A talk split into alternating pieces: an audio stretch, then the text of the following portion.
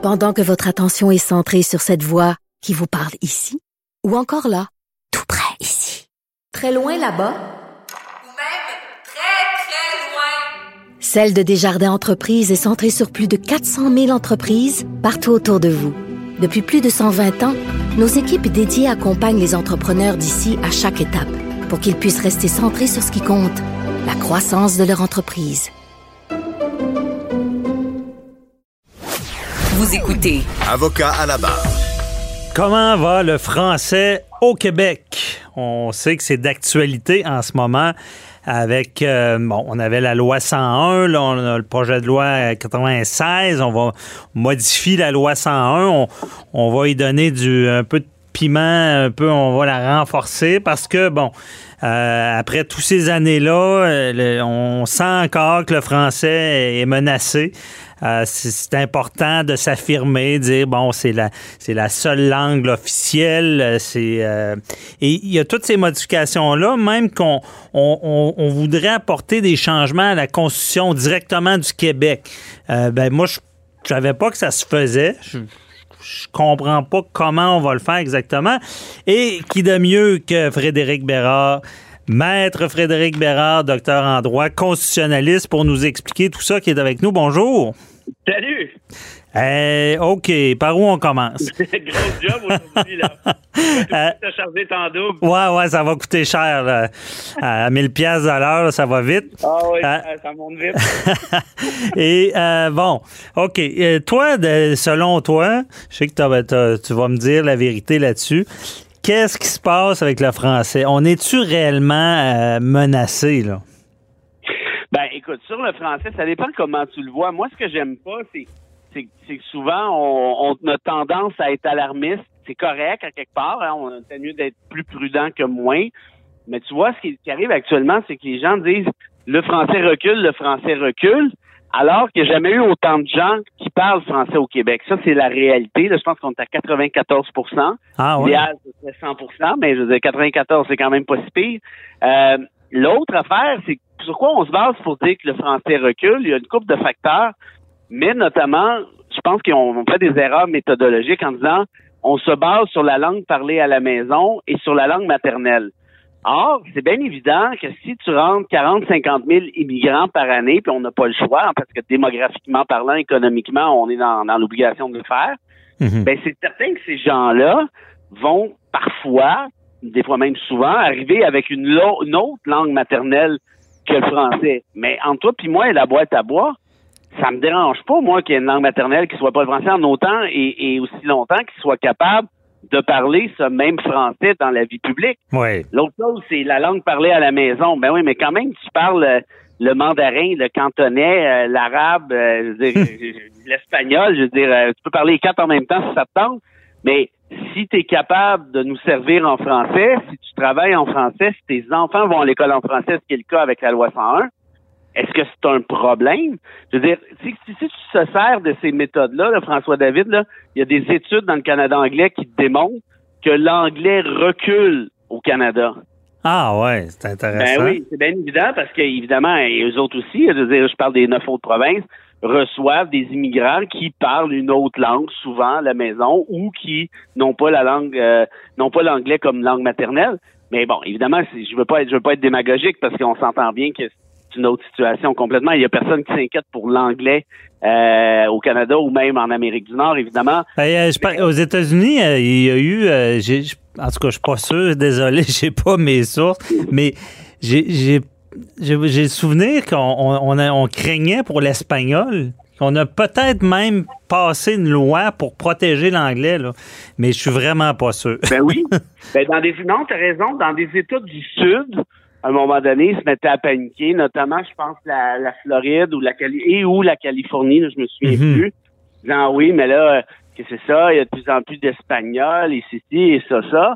Mais je veux dire, c'est un peu, c'est un peu normal aussi qu'historiquement, sociologiquement, démographiquement parlant, les nations évoluent, il y, y a des rapports sociologiques qui évoluent aussi, il y a des dynamiques qui changent. Moi, je suis d'accord avec ce que tu disais d'entrée de jeu. Il faut être vigilant avec le français au Québec. On est une, une infime minorité dans une marée anglophone, et là, je parle juste de l'Amérique du Nord.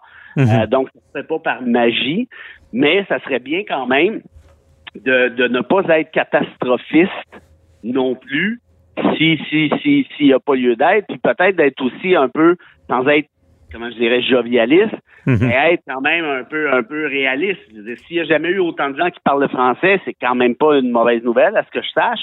Puis pour le reste, moi, ce que j'aime pas, ben là, ça c'est très personnel, évidemment, c'est pas c'est pas scientifique, mais c'est qu'on a souvent cette tendance-là de ramener ça à ah ben c'est l'immigration, tu sais, c'est toujours toujours les autres. Or, si tu regardes la situation au Québec, c'est une tristesse absolue. Tu as presque un Québécois sur deux qui est considéré comme étant analphabète fonctionnel. Ça, c'est un échec social énorme. Oui. Rien à voir avec les immigrants, c'est pas de leur faute. Euh, Mhm.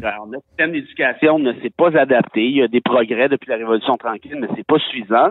Puis moi, la langue, c'est oui, moi je suis d'accord avec la loi 101. Je pense que malheureusement, j'aimerais mieux qu'il n'y en ait pas, mais je pense qu'on a besoin de normes là-dessus. Mais, mais entre toi et moi, est-ce qu'on n'est pas mieux de donner l'amour du français, en quelque sorte? Est-ce que c'est pas ça qui est... Puis là, je te dis pas qu'il faut, euh, faut abroger la loi 101, c'est pas mon point. Ouais. Mais pour moi, l'amour du français, c'est pas mal plus important que n'importe quelle norme. Est-ce qu'on l'enseigne correctement, le français? Est-ce qu'on est-ce qu'on enseigne les pièces de théâtre? Est-ce qu'on joue au théâtre? Est-ce qu'on les, les films québécois, la musique québécoise, la musique francophone même en général? Mhm. Y aller plus euh, positif que restric- restrictif, Ben, là, dire tu te dois de. Mais à cet effet-là, penses-tu, si on n'avait pas eu de loi 101, là, Mhm. comment Ben, on serait-tu, euh, ça, ça Moi, serait pire, j'imagine. Moi, oui, moi, moi, euh, moi, tu vois, moi, je suis, je suis, euh, je suis un défenseur de la loi 101, surtout, très, très surtout sur la question de l'éducation. Mhm. Euh, c'est c'est dommage, j'aimerais ça que ça se fasse naturellement, mais on voit que c'est pas le cas parce que l'anglais a évidemment un, euh, comment je dirais, un, euh, une espèce de, de, de, de pouvoir d'attraction qui, est- qui est très, très, très puissant, on s'entend, Ouais. euh, et d'obliger les enfants d'immigrants à aller à l'école en français. Je pense que ça a sauvé le français depuis les années 70. Ah oui. Et, et même les Québécois, parce que moi, mon père me disait ça, ah, je savais plus, je t'aurais envoyé à l'école anglophone, parce que c'est un atout dans, dans- parler bien anglais. En anglais, euh, je veux dire, c'est nécessaire. Mais euh, peut-être que le vrai problème, c'est que les cours d'anglais euh, dans les écoles francophones sont pas assez efficaces. Parce Ben, que euh, on a le goût d'aller à l'école euh, anglophone pour mieux l'apprendre. Parce que, en tout cas, mo- moi, si je m'étais pas immergé ailleurs, j'aurais. C'est pas l'école qui m'aurait appris l'anglais. Là. Moi, une affaire, là. je viens de région, je viens de Mont-Laurier. J'étais plutôt bon à l'école, ça allait bien. Je me rappelle d'avoir eu quelque chose comme 99 ou 100 ou 98, en tout cas dans un examen du ministère en anglais. Alors moi, dans ma tête, j'étais j'étais bilingue haut la main. Ouais. temps que j'arrive à Montréal, puis j'entende euh, un de mes chums de la faculté de droit, un grec, parler en anglais, un italien. Ah Là, ouais. j'ai réalisé que, que non seulement je parlais pas anglais, mais je le comprenais pas non plus. Non, c'est ça. rien à faire. Fait que moi, mon immersion, je l'ai fait à McGill, à la maîtrise, puis ça a été ultra difficile les premiers mois parce que j'étais pourri. Ben, Je pense que j'étais encore assez mauvais, mais oui, t'as raison. Même constat, moi, à, à was bilingual, j'arrivais là, là, mais euh, je comprenais pas les jokes, puis j'étais à retardement, le monde parlait, puis je me mettais à rire euh, quatre minutes après la blague parce que c'était long à comprendre. ben, c'est ça. Puis tu vois, c'est c'est ce qui est délicat. Hein? Quand le Parti québécois propose d'étendre la loi 101 au cégep, euh, je sais pas, tu sais, au cégep, t'es quand même, euh, t'es pas un adulte en commençant, t'as 17, mais tu le deviens assez rapidement. Euh, c'est une bouée de sauvetage pour Mhm. plusieurs parents de fran- de- de- de- de- d'enfants francophones euh, pour leur apprendre l'anglais. Tu avais raison tout à l'heure, la Cour suprême du Canada a déjà dit dans l'arrêt Gosselin euh, en 2005, si je me trompe pas, Madame Gosselin avait demandé à ce que ses enfants ou son enfant, je me souviens plus, francophone, puissent aller à l'école en anglais. Et la Cour suprême a dit non. La Charte canadienne, l'article 23, dont on parle beaucoup là, depuis la loi 21, ne permet pas aux francophones du Québec d'envoyer leurs enfants à l'école en anglais. Ce n'est pas un droit qui est prévu. Puis de toute façon, ça serait pas une bonne idée parce qu'on angliciserait probablement ça. le Québec. Mhm. Non, on tomberait peut-être dans une sorte d'excès. Euh, Oui. mais, mais pendant, avant qu'on ait plus de temps, Frédéric, euh, c'est quoi l'histoire de, de modifier la charte? là? Le Québec peut euh, vra- vraiment modifier euh, la, la, la, la charte, la Constitution, excuse. Ben, en fait, c'est que, ouais, ça, c'est, je sais pas si on a le temps en deux minutes, mais on en parle quand tu veux, mais il faut faire une histoire On a trois et demi, vrai. Le, le gouvernement Kakis a déposé un projet de loi qui est le projet de loi 96, puis qui dit, moi, je modifie unilatéralement la Constitution canadienne, je décide que le Québec est une nation et que le français est la seule langue officielle et commune, donc, du Québec. Moi, sur la question de la nation, j'ai pas de problème. C'est sur la question de la langue. Et, et je dis pas que j'ai un problème sur le fond, mais j'ai un problème sur la forme. Parce que le gouvernement Kakis nous dit j'ai le droit de faire ça unilatéralement. Or, si tu regardes les formules d'amendement de la loi constitutionnelle de 1982, euh, je suis pas sûr, je suis pas sûr du tout, moi. Quand tu regardes, je veux pas, je veux pas ennuyer tes, tes auditeurs avec des technicalités, mais quand tu regardes l'article 41C et 43, on nous dit très clairement que si tu veux modifier la Constitution sur la question de l'usage du français et de l'anglais, tu dois au minimum passer par la formule bilatérale qui dit que Québec doit s'entendre avec Ottawa. Comme ça avait été le cas, si tu te souviens, en 97, quand on mhm. avait changé les commissions scolaires hein, qui étaient confessionnelles. Au début, on les a amenées d'un point de vue linguistique. Donc, ça a été ça la formule d'amendement qui avait été utilisée. Je suis d'avis, pour pas dire convaincu, que c'est celle-ci qui devrait s'appliquer aussi en l'espèce. Là, le gouvernement Kakis a fait essayer, euh, essaye de faire une espèce de passe de l'ours tousse, là, en disant, regardez, ça va marcher comme ça. Euh, Legault, euh, pas Legault, mais Trudeau a dit, oh, oui, OK, il n'y a pas de problème. Mais, tu sais, Trudeau, c'est pas un constitutionnaliste, puis je pense pas qu'il soit juge non plus. Puis le problème, c'est qu'il y a un juge, à un moment donné, qui va, on va lui demander son avis, puis qui risque de nous dire, ben non, euh, ça marche pas comme ça, malheureusement, pour le gouvernement Legault.